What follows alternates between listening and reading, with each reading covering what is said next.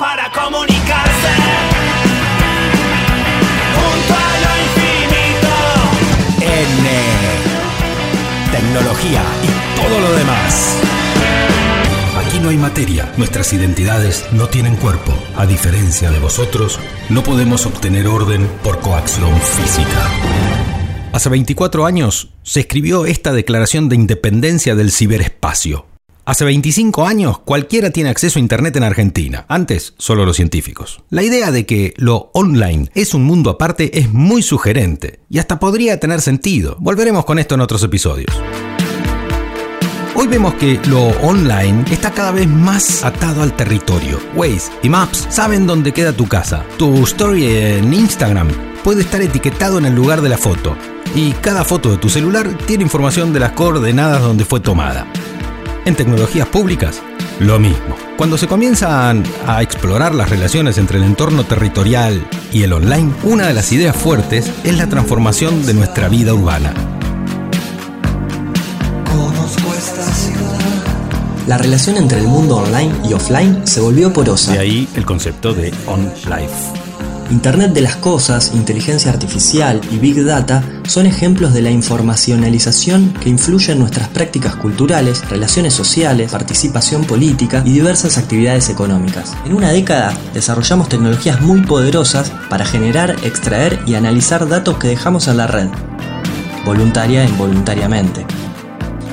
También inventamos la etiqueta de ciudad inteligente o Smart City, pegada al desarrollo de soluciones tecnológicas que proporcionan muchas empresas para ser aplicadas en la vida urbana. Y una solución necesita un problema. Y problemas sobran, dada la complejidad social y territorial de la ciudad. Por eso, las propuestas resultan atractivas, no solo para los gobernantes, sino para todos los actores con interés en los estudios urbanos municipios, medios, empresas y también áreas de investigación que masticaron el tema para presentar estudios, informes, rankings. Entre ferias y congresos, la ciudad inteligente se instaló como un concepto con ecos legitimadores como los del BID y la ONU. ¿Y si la ciudad no implementa soluciones tecnológicas? ¿Se vuelve tonta? Pareciera que no. Tal vez la traducción de smart sea más parecida a piola que a inteligente. Pero la ciudad es una construcción que no es independiente de las formas de ver el mundo, que también enmarcan distintas formas de ver a la tecnología. El fan del dato.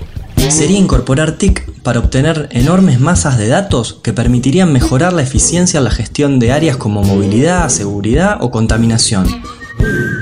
No importa quién define el problema ni la orientación de las tecnologías, lo que importa es que haya más tecnología es una mirada determinista. El fan de la mano negra. Las ciudades inteligentes se inventaron como forma de dominio social y de apropiación de recursos públicos por parte de privados. Los problemas son claros, manipulación, vigilancia y control social, aunque privados y estados podrían hacerlo por igual. Es una mirada radicalmente crítica. El fan del acuerdo. Si bien existen los problemas y los riesgos sobre el uso de los datos, es posible pensar en tecnologías para la coordinación más que para el control y la prescripción. En este caso, los ciudadanos están involucrados en algo más que en ser simples usuarios, incluso en el diseño. Es una mirada que entiende la distribución de los beneficios y también la distribución de los riesgos.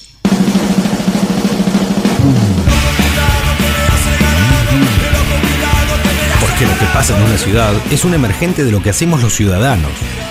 Los representantes que se van dejan tecnologías que quedan. No pueden decidir solos. Además, ¿por qué me compraría una solución para un problema que no tengo? Eso es el solucionismo. que es lo que tenemos que evitar para que no se hagan los piolas.